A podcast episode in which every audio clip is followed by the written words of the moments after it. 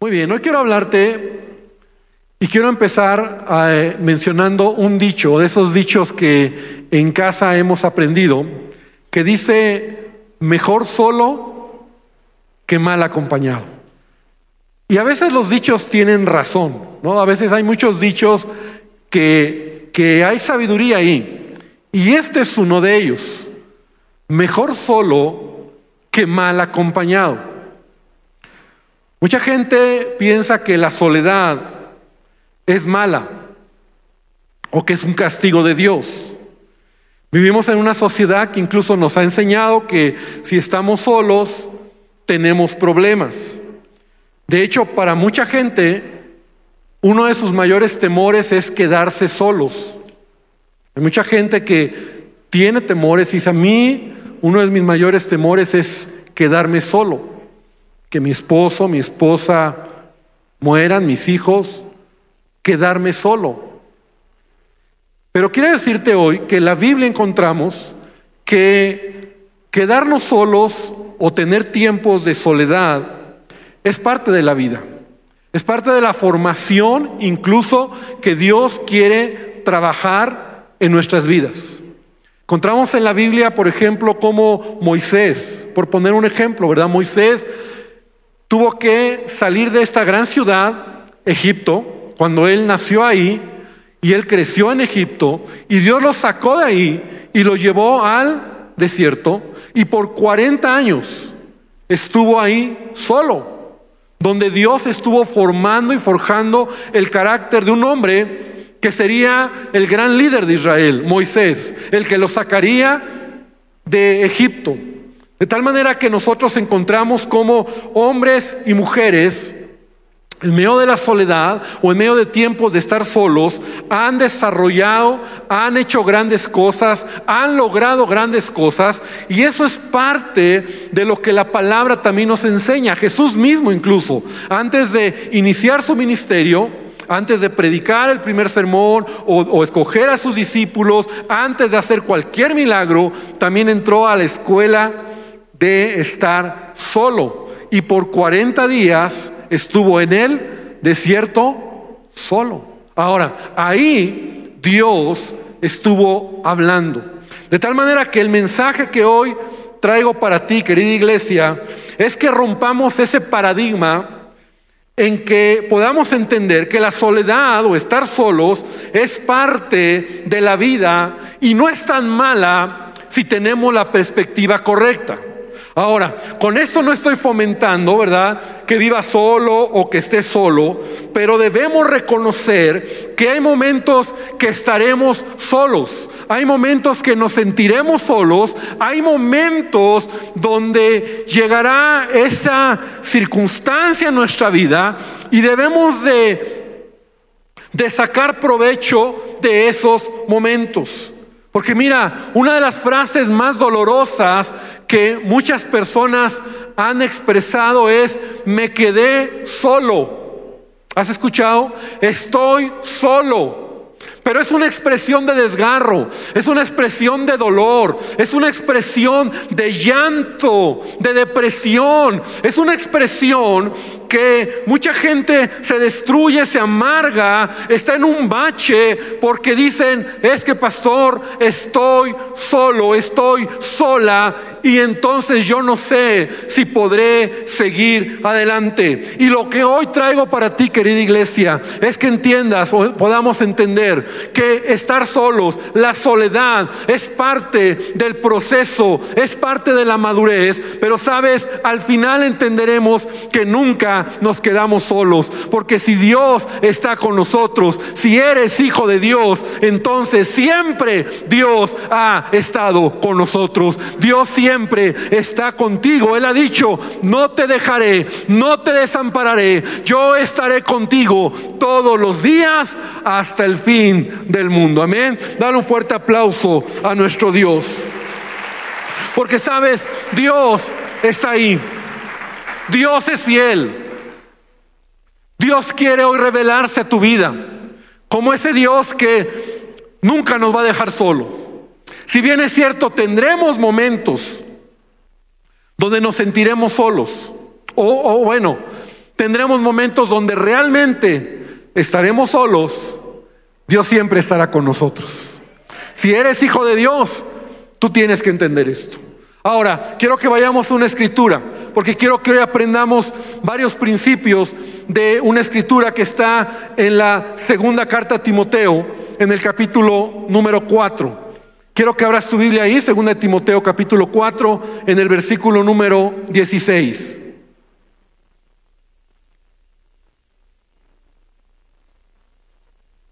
Y hoy vamos a hablar algo de la vida del apóstol Pablo. Y empieza diciendo la segunda carta a Timoteo, capítulo 4, en el versículo número 16. Dice, en mi primera defensa, ninguno, repite conmigo, ninguno, ninguno estuvo a mi lado, sino que todos me desampararon. Esta expresión de Pablo es muy sorprendente. Ahora, el contexto. Pablo está preso en Roma. Pablo está esperando ser juzgado por el imperio romano, por el César, porque a causa de que ha predicado el Evangelio, probablemente él sabe que lo van a matar. De hecho, así murió Pablo, ¿verdad? En una sentencia de parte de Nerón para, para matarlo, decapitarlo por ser cristiano. Pero Pablo sabe que, que tiene que presentar su defensa por lo que él está ahí, ¿Y sabes qué? Pablo se quedó solo. Dice, en mi primer defensa, ninguno estuvo a mi lado, sino que todos me desampararon. No les sea tomado en cuenta, dice. Pero el Señor estuvo a mi lado, me dio fuerzas para que por mí fuese cumplida la predicación y que todos los gentiles oyesen y así fui librado de la boca del león. Y el Señor me librará de toda obra mala y me preservará para su reino celestial. A Él sea la gloria por los siglos de los siglos. Amén. Pablo se quedó solo. El hombre que predicó a miles de personas, que ayudó a cientos o tal vez a miles de cristianos, que cubrió sus necesidades, que ministró en tantas iglesias como pudo predicar y estableció lugares para predicar el Evangelio, aconsejó, ayudó. Yo creo que él fue un padre espiritual para cientos, tal vez para miles. Sirvió como un siervo de Jesucristo hizo todo lo que tenía que hacer, lo que Dios le había encomendado. Y es tremendo ver cómo Pablo, en un momento de, de angustia, en un momento relevante en su vida, en un momento de crisis, se quedó solo. Nadie estuvo con él. Dice la palabra que ninguno estuvo a su lado. Y pareciera una expresión muy fuerte, pero quiero que entendamos algo, querida iglesia, estar solos es parte de nuestra existencia. Tal vez porque vivimos en una ciudad con tanto bullicio, donde quiera que vas hay gente, multitudes, a donde vas siempre hay personas, pero piensa por un momento, muchas de las cosas que tú y yo desarrollamos en la vida, al final lo hacemos solos. Por ejemplo, cuando tú te duermes, y a lo mejor tú te duermes con tu esposa, tu esposo, pero al final ya cuando vas a dormirte, te duermes solo. O sea, ya cuando tú estás ahí para dormir, tú estás solo. Muchos de nosotros procesamos nuestros pensamientos, nuestras angustias, nuestras preocupaciones o nuestros sueños, nuestros planes, y lo hacemos solos. El día que te enfermas, y ahora con este virus de COVID, muchos lo hemos experimentado, cuando al final estás ahí en los dolores o en el sufrimiento, estás sufriéndolo tú solo.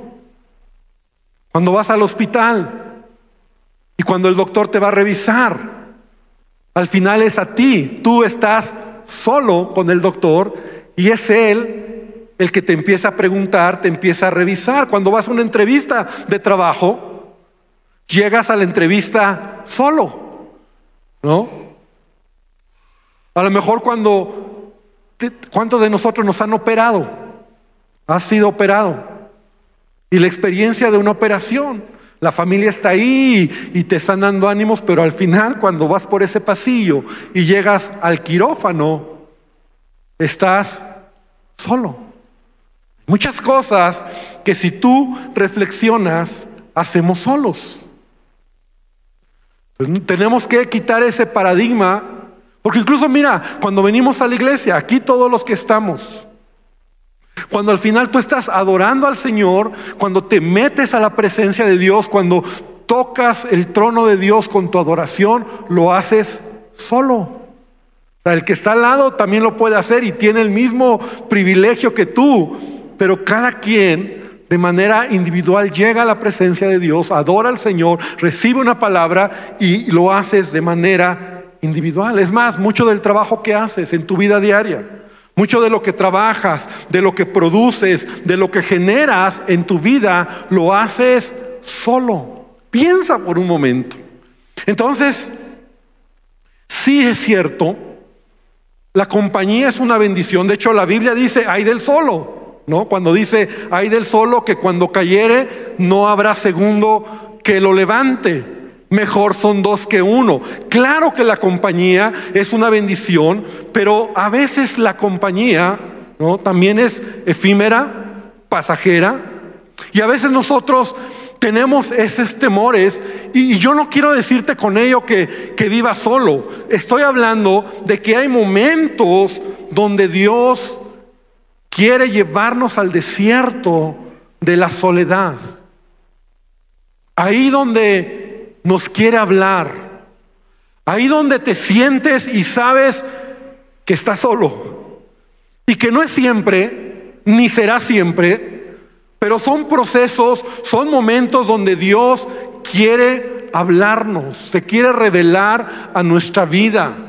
Mira, abre tu Biblia en, el libro de de Oseas, capítulo 2, la semana pasada, no sé si era la pasada o la antepasada en nuestros devocionales, leíamos esa escritura de Oseas 2, donde hablábamos de Dios como nuestro amante. esa semana fue hermosa. O sea, Dios como el amante que nos ama, que nos busca, que nos, que nos seduce, que quiere, quiere tener intimidad con nosotros. Entonces, Oseas 2.14, mira lo que dice. Pero luego volveré, lo voy a leer en la nueva traducción viviente, Oseas 2.14. No sé si las pantallas están funcionando, ok, gracias.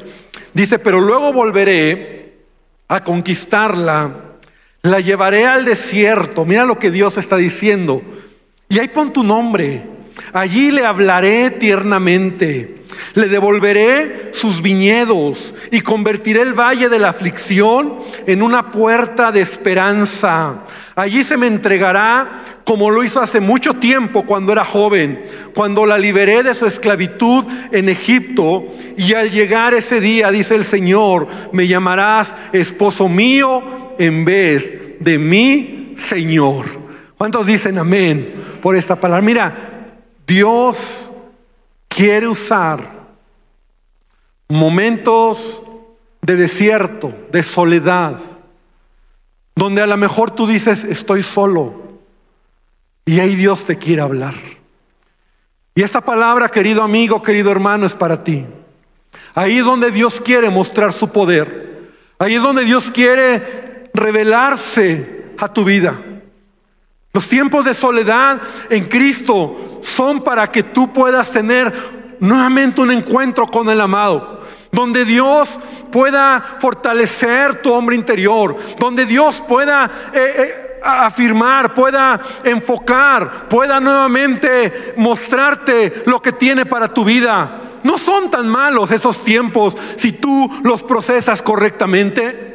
El problema está que a veces nosotros estamos tan preocupados porque nos quedamos o estamos o porque alguien nos dejó y entonces me siento solo.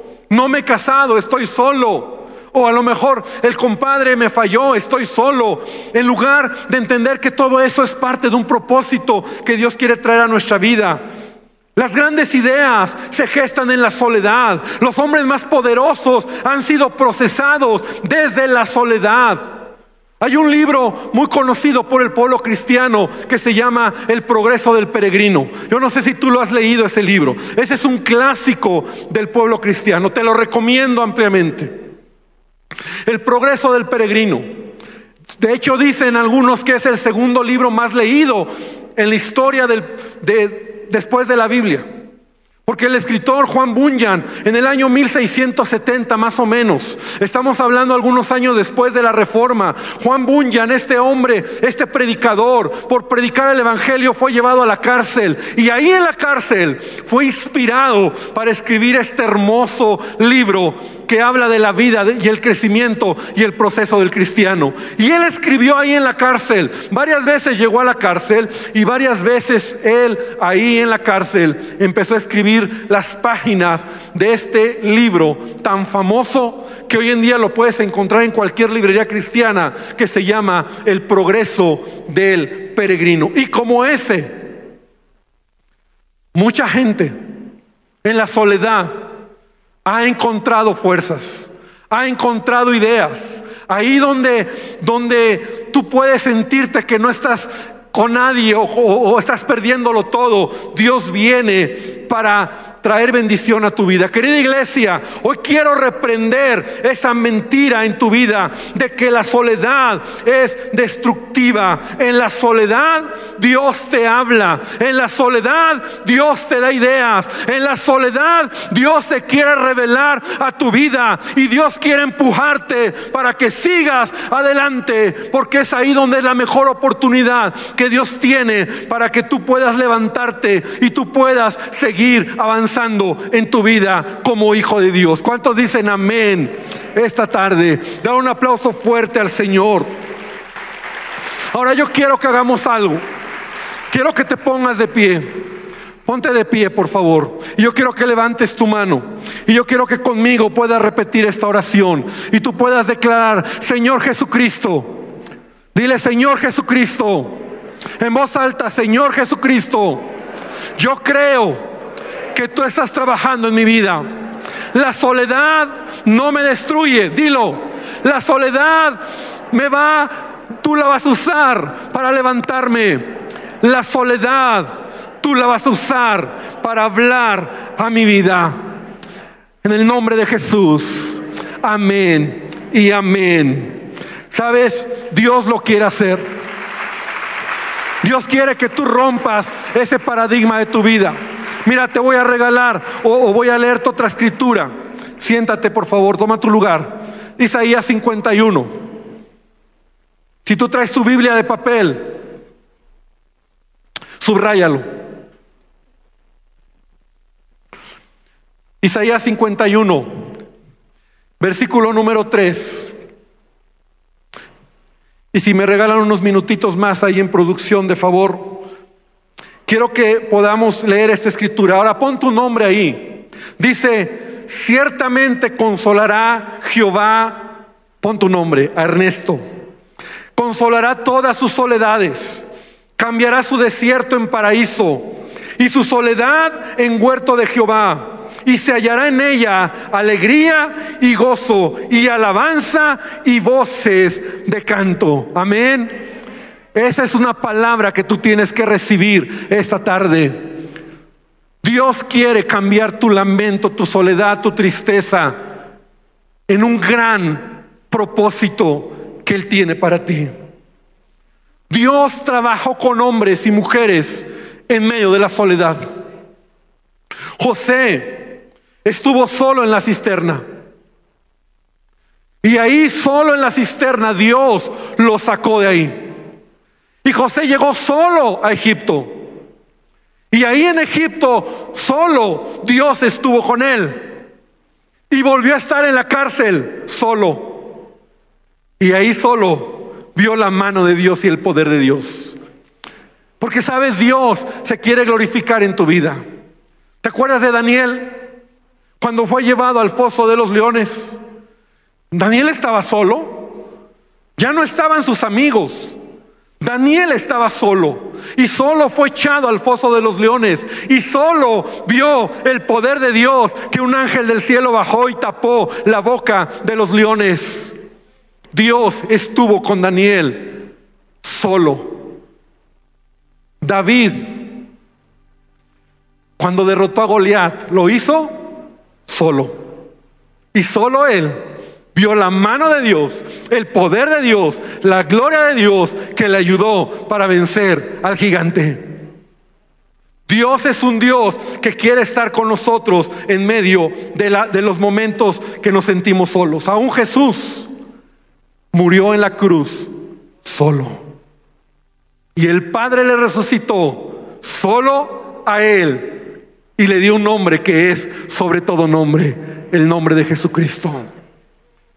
Alguien tiene que recibir hoy esta palabra.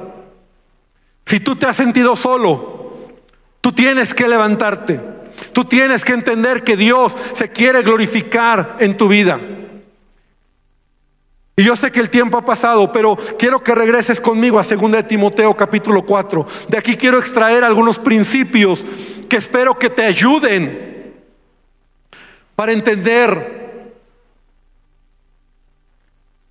cómo procesar esos tiempos de soledad en nuestra vida.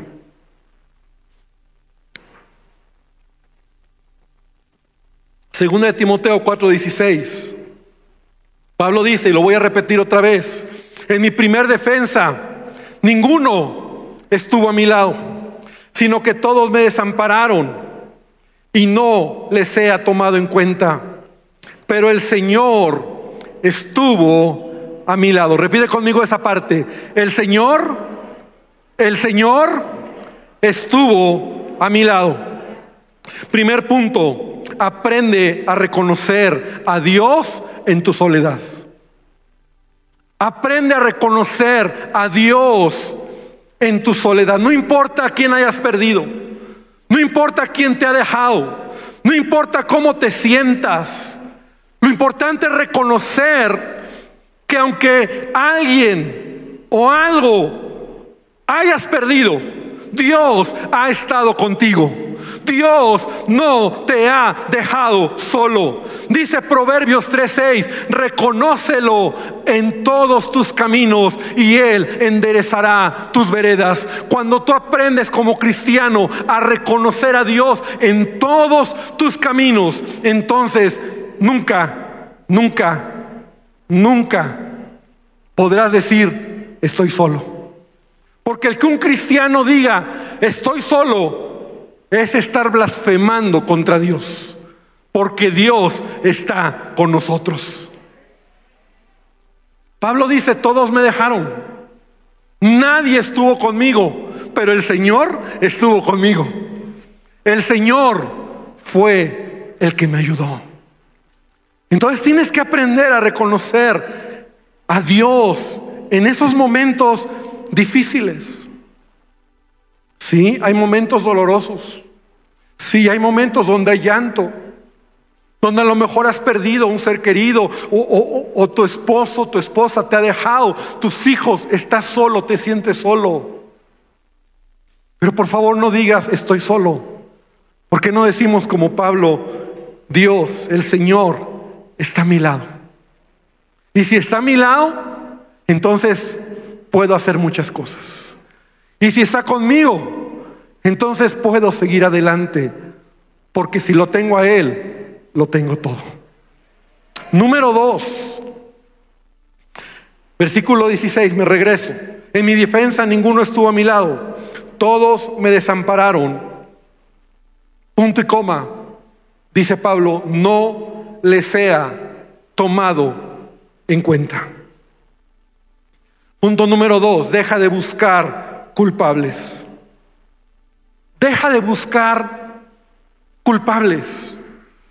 Porque lo peor que sucede cuando estamos solos es culpar al que nos traicionó, al que nos falló, al que nos dejó, al que me dio la espalda, al que, al que me dijo que estaría conmigo siempre y hoy no está. Y entonces me siento herido Me siento lastimado. Y, la peor manera de procesar esos momentos es cuando yo estoy culpando a él o a ella o por su culpa yo estoy así, por su culpa yo estoy en el hoyo, por su culpa yo no avanzo. Hermano, hoy te quiero decir en el nombre de Jesús que no es la manera de procesar momentos difíciles cuando te quedas solo. Jesús mismo, cuando estaba en la cruz, cuando estaba muriendo, él estaba solo muriendo. Y los judíos, los romanos que lo habían eh, avergonzado, lo habían escupido, lo habían golpeado, se estaban burlando de él. No era justo lo que estaban haciendo, porque Jesús murió inocentemente. Y Jesús pudo amargarse. Jesús pudo haber dicho, ¿por qué? No es justo, porque él era inocente. Pero mira las palabras de Jesús en medio de, ese momento tan difícil, Jesús dice, Señor, perdónalos porque no saben lo que hacen. Y esa es la manera en que tú tienes que responder ante la injusticia que alguien te ha traicionado, que alguien te ha fallado, que alguien te ha dado la espalda, que alguien que te dijo que estaría contigo hoy ya no está y te sientes solo. Tienes dos opciones. O te amargas o dices lo que Pablo decía, no le sea tomado en cuenta. La pregunta es, Pablo, ¿ni un pastor? Y todos los pastores de Éfeso, de Asia, todas las regiones que predicaste, los hermanos que ayudaste, eh, toda la gente que te conoce y nadie estuvo ahí, Pablo se pudo haber amargado.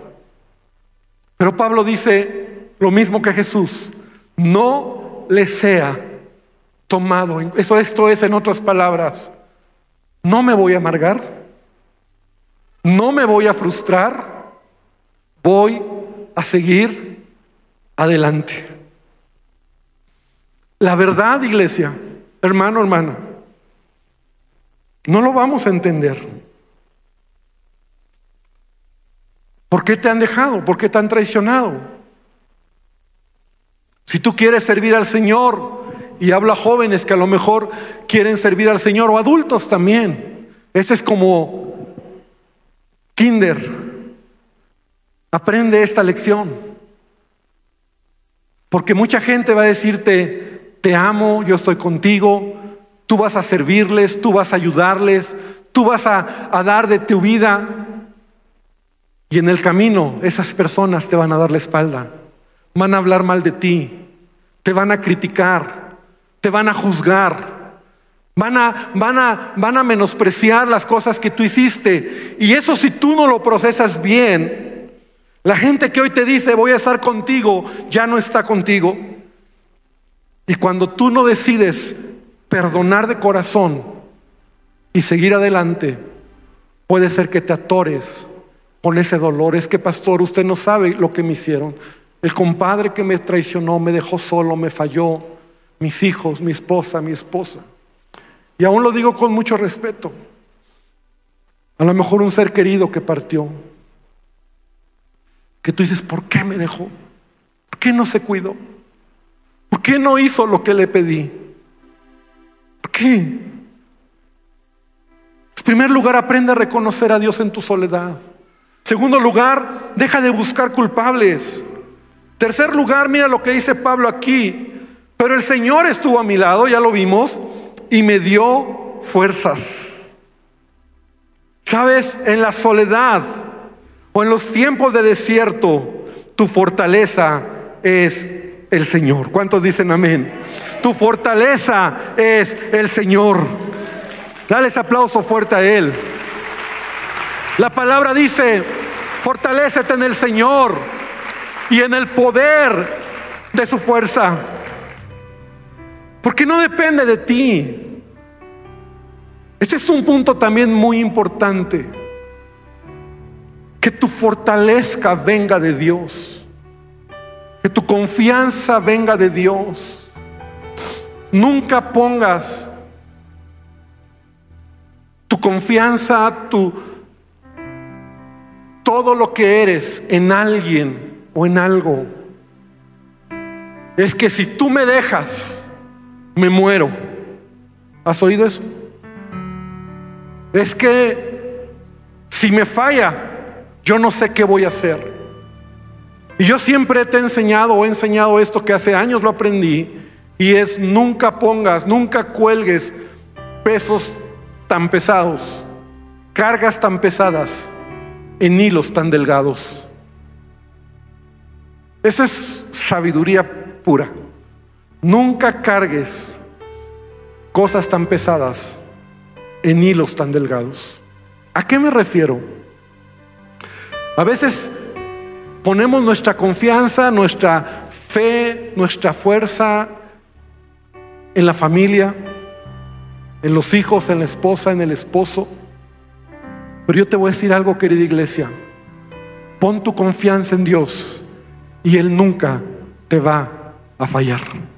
No con esto no estoy diciendo que no ames, no, no procures, no cuides, no, no veas por tu familia. Yo estoy predicando de la familia los miércoles. Yo creo que la familia es una bendición, pero por favor no descanses todo en alguien porque somos vulnerables. ¿Y qué pasa cuando esa persona te falla? ¿Qué pasa cuando esa persona parte? ¿Qué pasa cuando esa persona ya no está? ¿Qué pasa cuando ese amigo que te dijo que juntos y esas promesas que se dieron ya no están? ¿Qué pasa cuando aquello que se dijo, se, se, se empeñó la palabra, ya no está? Mucha gente se quiere morir, se quiere ir, se quiere olvidar, se quiere deprimir porque han puesto cargas muy pesadas en hilos muy delgados.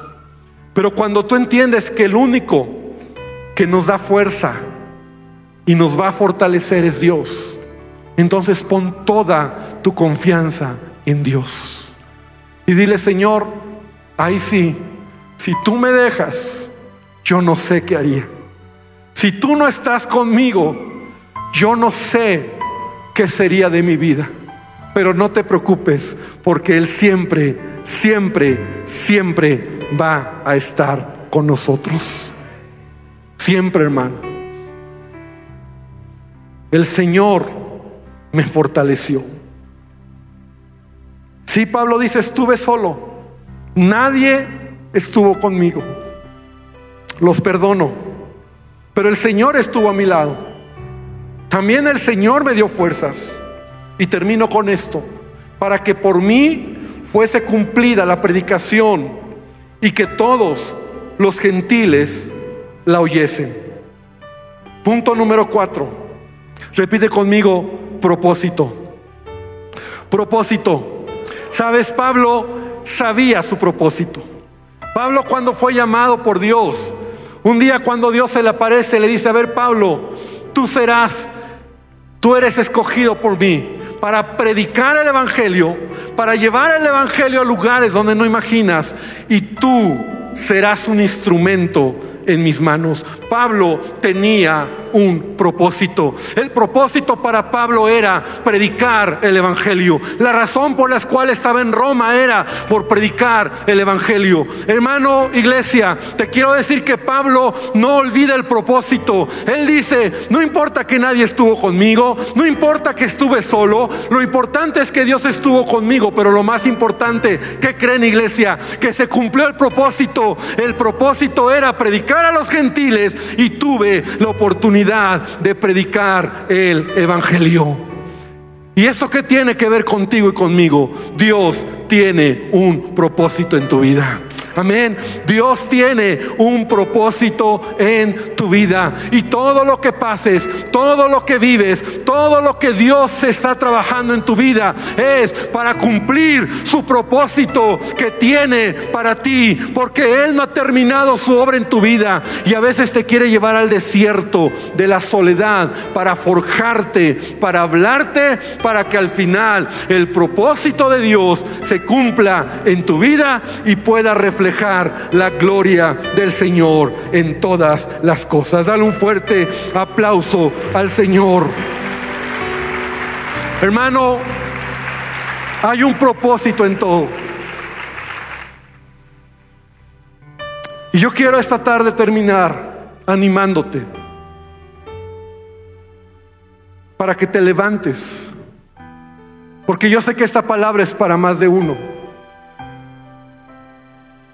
Hace unas semanas yo estuve en mi cuarto por el COVID. Ahí estuve encerradito por una semana. Y sabes, fue un buen tiempo. Parte de esta palabra nació ahí. Porque Dios empezó a hablar a mi corazón.